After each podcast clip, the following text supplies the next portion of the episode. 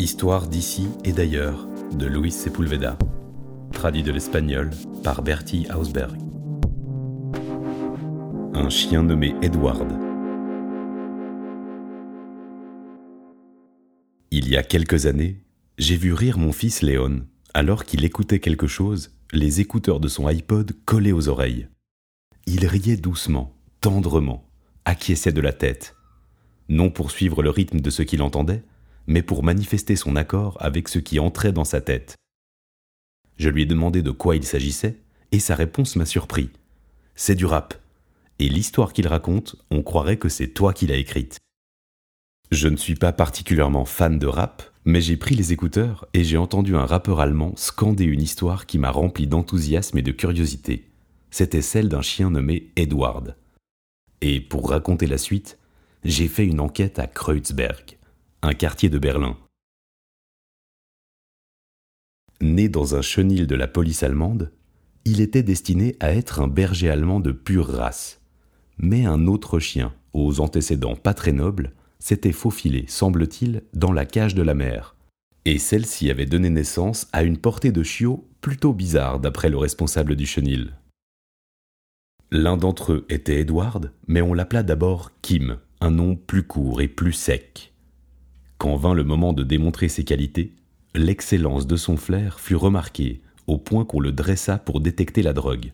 Et à un an, il travaillait déjà pour la police dans l'aéroport de Berlin. Le chien flairait longuement les valises, les boîtes, les paquets, et détectait immanquablement leur chargement de cocaïne, de marijuana, d'héroïne ou de toute autre drogue. Il remplissait impeccablement ses fonctions. Mais ses maîtres découvrirent qu'il consacrait toute son attention olfactive aux bagages de luxe. Samsonite, Buton, Mandarinadoc et autres marques prestigieuses. En revanche, il ne prenait pas la peine de renifler les sacs à dos ou les valises qui trahissaient la jeunesse ou la pauvreté de leurs propriétaires. Pendant son travail, il restait insensible aux commentaires du genre Quel joli chien ne regardait pas les voyageurs vêtus de manière correcte ou élégante, mais remuait la queue avec une sympathie manifeste quand il s'agissait d'un punk, d'un hippie, d'un rocker, ou de n'importe quelle autre personne mal attifée. Cette sorte de manque d'objectivité professionnelle fit naître des soupçons. Un jour, les policiers arrêtèrent un punk venant d'Amsterdam, lui prirent son bagage à main, le posèrent devant le chien, qui le flaira sans enthousiasme et découvrir après l'avoir ouvert 250 grammes de cocaïne à l'intérieur. Le chien, qui s'appelait encore Kim, fut mis à pied, dégradé et chassé de la police allemande. De retour au chenil, impropre même à la reproduction, il finit à la Société protectrice des animaux, sur la liste des bêtes en quête d'un maître. Il fut adopté par un couple propriétaire d'une maison avec jardin aux alentours de Wannsee, un endroit exquis avec ses constructions aristocratiques et ses porches garés devant chaque habitation. Cet environnement bourgeois lui déplut et il s'enfuit.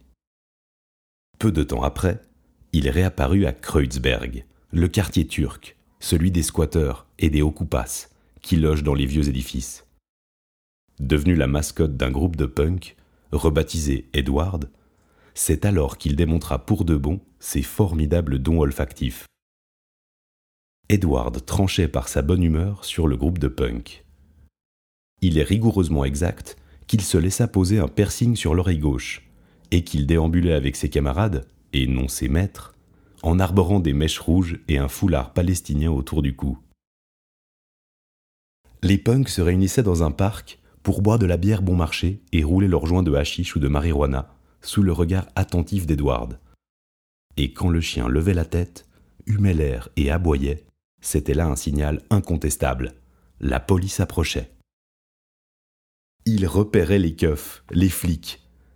Un Kurde, marchand de légumes, me raconta qu'Edward, le chien punk, comme il l'appelait, avait fait échouer plusieurs tentatives d'expulsion grâce à son flair. Posté sur le toit d'une des vieilles maisons occupées, il reniflait l'air de Berlin et signalait longtemps à l'avance l'arrivée de la police. Dans les grandes villes, les chiens se nourrissent normalement de croquettes, ces boulettes fabriquées avec les restes d'autres animaux. Edward, par contre, engloutissait avec bonheur les gyros d'une taverne grecque, les donneurs kebab d'un restaurant turc, les chebabitchib d'un commerce croate, les schlachliks d'Hambourg ou les tendres Wienerwurst d'un boucher allemand. Au Spank, un boui-boui fréquenté par les vieux rockers où on écoute encore des vinyles, on m'a assuré qu'Edward aimait la bière. Il était capable de boire plusieurs Pilsen dans son coin favori, tranquillement et sans faire le moindre scandale. On les lui versait dans une assiette. Un habitant de Spank a ajouté qu'Edward avait engrossé plusieurs chiennes et avait une multitude de petits dans le quartier. Mais tous parlaient de lui au passé. Edward avait fait ceci, Edward avait fait cela. J'ai donc fini par demander où il était, ce qu'il était devenu. Personne n'a su me donner de réponse. J'ai même parlé avec plusieurs punks. Ils m'ont montré des photos d'Edward, mais eux non plus n'ont pas su me dire où il se trouvait. Un jour, il est parti. Il s'en est allé simplement, car c'était un chien libre, m'a dit une punk, avec cet inimitable accent berlinois. Et tout en écrivant ces lignes, je mets les écouteurs et je suis d'accord avec les vers principaux du rap. Que Dieu protège le chien Edward, gardien de notre petite liberté.